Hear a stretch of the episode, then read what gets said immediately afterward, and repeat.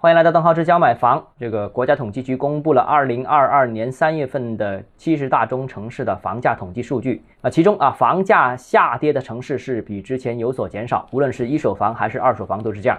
另外呢，四大一线城市房价处于整体持续上涨的这样一个态势，这种上涨已经不是三月份了，而是一二三月份都是处于上涨。无论是一手房还是二手房都在上涨。另外呢，二手房方面涨跌互现，总体处于一个比较平稳的这样一个态势。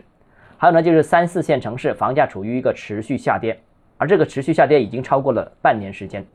那从相关的统计数据看，中国宏观经济和房地产市场基本格局，我们能得出一些什么结论呢？首先，第一个呢，就是为什么一线城市房价会持续上涨，而且是连续多月上涨？其实这个并不是真的上涨，而是一线城市。限价政策普遍放松的这样一个结果，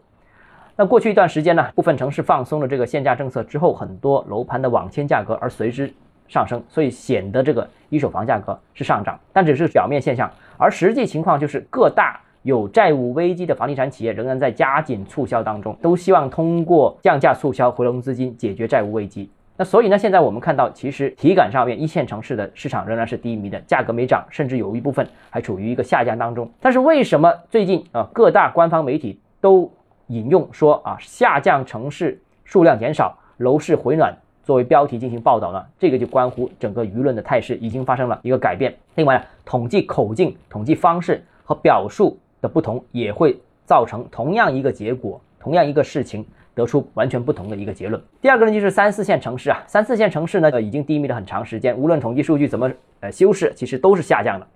那三四线城市和一线、二线城市的差距就很大了，处于一个人口持续流出、经济比较弱的这样一个态势，所以三四线城市的市场低迷可能会是一个趋势性的，维持很长很长的时间。所以呢，这一方面也反映了一二线城市未来应该会重拾这个声势。强势。最后一个呢，就是四月二十号，我们也看到了《经济日报》发表了一篇题为叫做《发挥稳定楼市在稳大盘中的作用》的文章中指出，一段时间以来，房地产市场出现了下行态势。当前把稳增长放在更加突出的位置的背景下，呃，应进一步发挥好楼市在稳定宏观经济大盘中的作用，应该采取有力措施，保持房地产市场平稳运行，